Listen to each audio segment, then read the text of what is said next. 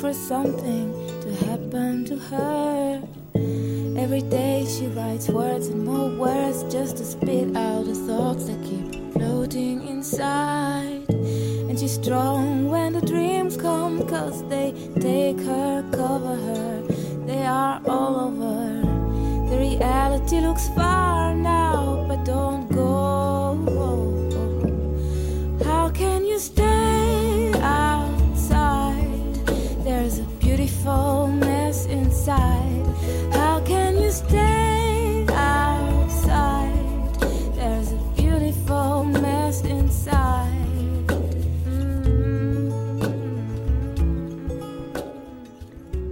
大家好，我是查查，我是灰摩卡的忠实粉丝。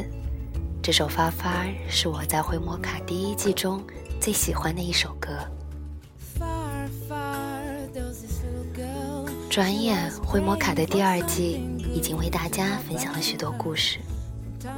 那么今天我们来分享一下灰摩卡中大家熟知的圈仔的故事。这个故事是轩仔来俄罗斯十年纪念日之前写给自己的故事。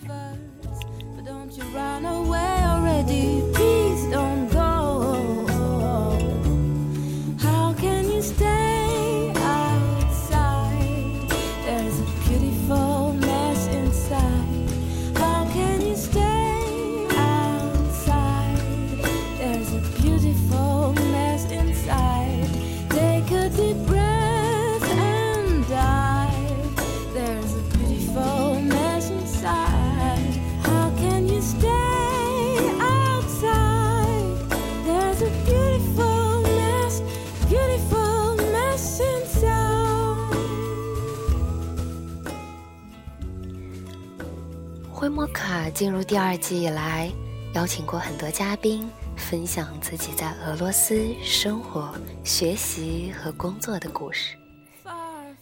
今天，我想为大家讲述一下我自己的故事。第一季中，大家习惯叫我圈仔，现在随着胡总的加入，川哥和胡总更习惯叫我飞总。其实这都不重要，只要大家记得回摩卡电台就好。言归正传，to give it 九月四日是我人生中最难以忘记的日子。十年前的这一天，也就是二零零六年的九月四日，和父亲在北京机场挥手告别的画面，一直在我脑海里浮现。从莫大预科的跌跌撞撞，到新闻系大三，由于旅行过多，出勤不够，导致系里不让参加考试。疯狂努力了整个大四，到本科顺利毕业，接着免试进入教育系读研，我便由此开始了走出俄罗斯的旅行。甚至在二零一二那年，断断续续的去了十多个国家。为了这些旅行，我也打了不少临时工，做过翻译，做过向导。但研究生的课程也似乎没有被完全耽误，所以我还是顺利的毕业了。也许是在预科到本科，再到研究生的这七年中，完全适应了这里的生活。加上研究生毕业后没有发现令自己很满意的工作机会，我便决定接着念博士。并打算边读边找工作，因为这样的缘分，我认识了舵主。披细雨照耀过远帆，修理过小店某处忽明忽暗的灯盏。你听江水流过人家，朝着要上岸。你去过烟花三月的江南。你看秋月温柔撕破了花瓣，却只为迎着暮冬大雪纷飞时贪玩。你说要忘却所有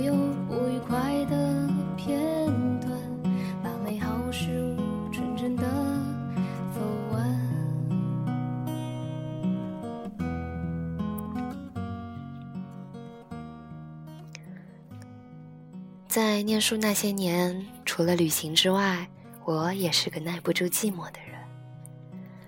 零八年参加了莫斯科大学华语辩论队，基本上可以算是辩论队解散之前最后一批队员。这里的大学给我留下的印象是，校方并没有因为我们是外国人而为大家组织一些活动，以便我们去融入当地的社会。所有的一切。完全靠自己。有不少本来打算来俄罗斯好好学习的朋友们，因为之前适应了国内老师那种家长式的教学和管理模式，因此不太擅长与当地人沟通，过着寝室、教室和超市三点一线的苦闷生活。我和一群学习汉语、喜欢中国文化的俄罗斯朋友们。曾经组建过一个莫斯科中国俱乐部，我们举办过电影欣赏、口语交流的活动。之后，由于当时是学生的成员们都逐渐步入社会，便再没有精力和时间去组织活动，俱乐部也就停止了线下活动。在此期间。我也曾和志同道合的朋友们成立过阳光路游，带着在莫斯科的中国留学生和驻俄机构的工作人员一起浏览莫斯科的一些非主流博物馆。通过这个平台，我认识了不少的朋友。不过，后来随着合伙人回国，受众的转向，我们的生存环境变得非常严峻不可能在一个让自己吃不饱饭的情怀上投入过多的时间和精力。情怀最终被利益打败。Just one last night here. Remembering what we gave 但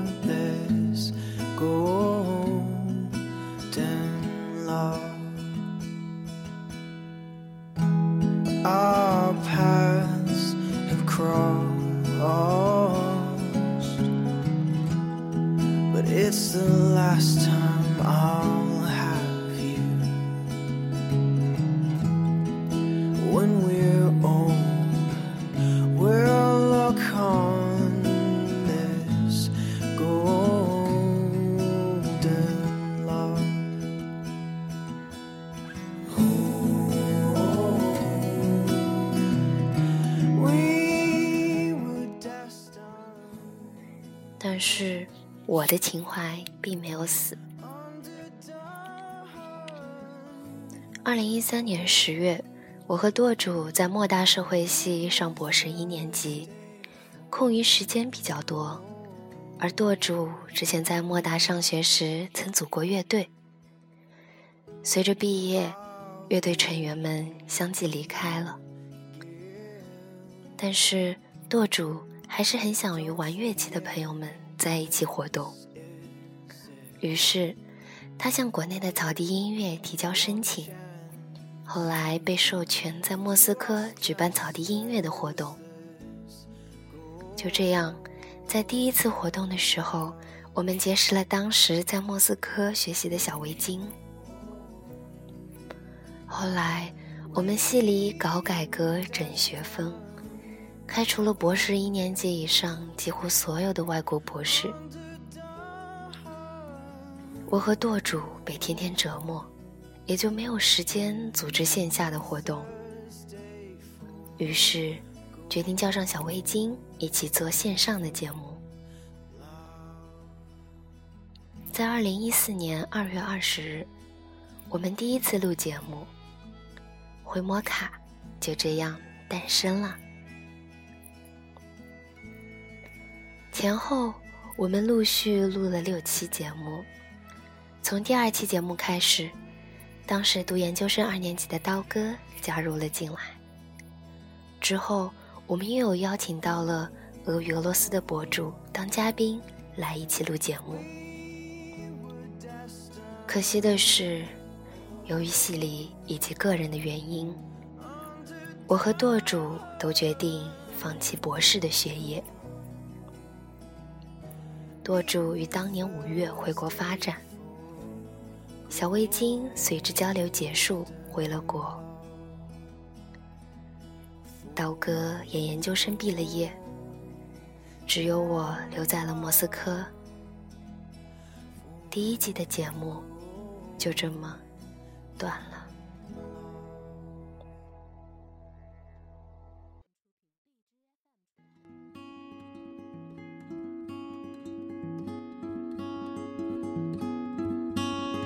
Fingertips are tapping on a hefty stack of paper sitting stamped and sorted carefully, all ready to be sent. Sonnets, prose, and charming odes to unrelated scribbles so affected by the rain, no nectar of the filtered day. I'm waiting patiently for June. I recall the sunlight waltzing in and giving way to halogen about the room until the candles hit the switch.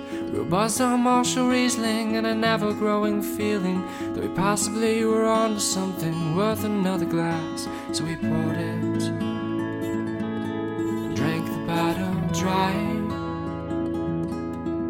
And as the paid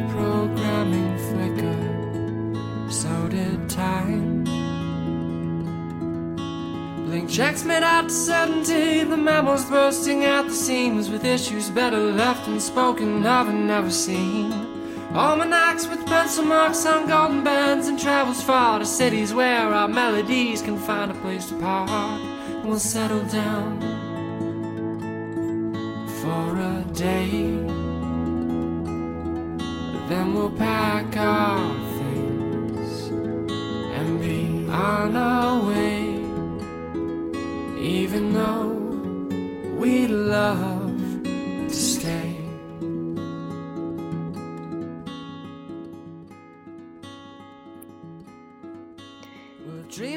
一年半以后，记得是二零一五年的八月。俄与俄罗斯的博主川哥来莫斯科上学，一起闲聊的时候，我们又想起了灰摩卡，想再做类似的电台，名字都想好了，就叫“战斗红菜汤”。后来与已经在国内工作的舵主沟通，他希望我们还是用原先灰摩卡的名字。之后，我们又邀请了来莫斯科很久、同样是音乐达人的胡总，一起加入来录节目。就这样，形成了灰摩卡第二期的欢快三人组。从二零一五年九月四日，也就是我到莫斯科第九年的纪念日那天，灰摩卡开始复播了。到现在也有将近三十期的节目了。期间，我们曾邀请到凤凰卫视驻俄罗斯的统记者、易库老总、俄罗斯汉学家、微博网红红的妹、莫斯科华人跑步群群主、黑大俄语系在俄进修美女，以及从海参崴坐火车来莫斯科旅行和去北极旅行看到极光的朋友们。来做嘉宾，分享他们在俄罗斯学习、工作、生活和旅行的故事。我们尽量做到每两周推出一期新节目，邀请更多的朋友来分享自己在俄罗斯的生活。有的时候真的很怀念舵主、小围巾和刀哥，祝他们在国内一切顺利。感谢川哥、胡总花费精力和时间一起做这个电台，也感谢所有愿意为大家分享自己故事的嘉宾，更要感谢各位听众。正是因为大家的支持，我们才有动力继续做下去。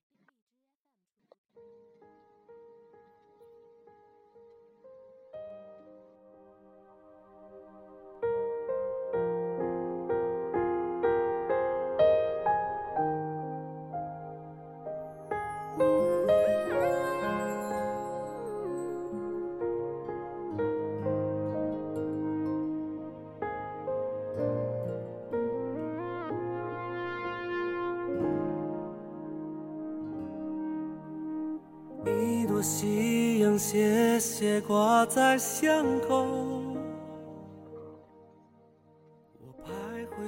至于大家为什么叫我圈仔？零八年的时候，我跟着莫斯科大语大学华语辩论队到新加坡和马来西亚参加世界华语辩论赛。当时护照上的照片实在是惨不忍睹，导致一过海关，我就要被拦下，或者通关时间总是很长。就像从大陆到港澳台，或海外从事犯罪活动的黑社会大圈仔一样。不过，也有另一个说法，在上世纪大规模的偷渡潮中，大陆偷渡者利用轮胎等圆形漂浮物入境，这些偷渡者们也被称为大圈仔。不过，好在我并没有为生活所迫而走上犯罪的道路。至于为什么叫灰摩卡，灰这个颜色介于黑色和白色之间。其实这种状态也是我们努力的方向，因为我们不希望一味只说俄罗斯的好，但也不希望一张口。就是俄罗斯的各种负面新闻。我们只是想通过聊天的方式，向大家介绍我们眼中的俄罗斯。我们现在生活的这个国家，就像世界上任何一个国家一样，有好的方面，同时也有不好的方面。希望大家能通过我们的讲述，调整自己的心态，慢慢的。接受这里的生活。至于“灰”这个词的发音在俄语里的意思，我相信大家都懂。或许这也是我们这个小电台的风格吧。摩卡，按照小灰鲸当时的诠释，是想给人很温暖、很舒服的感觉，就像冬日里的一杯摩卡，温暖人心。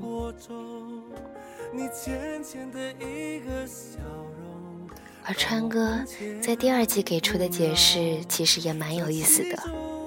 他说：“摩其实就是莫斯科那个莫的谐音，而卡在俄语里有小表爱的意思，例如 shabachka、妈妈这个这样的词。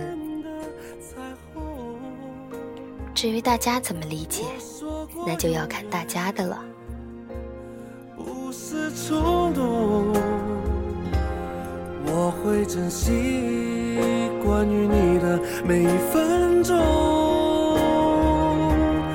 突然心动，有你不同。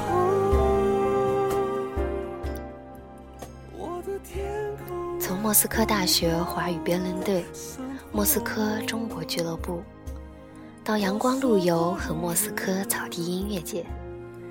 最后，到大家现在听到的灰摩卡，我要感谢大伙的支持。情怀有的时候可能很矫情，也不指望它能带来收入。对我们来说，可能最大的动力就是大家在收听完节目后，能够留言给我们，分享你们的感受。我们就是希望能为俄语人以及对俄罗斯感兴趣的朋友们创造一个属于自己的电台。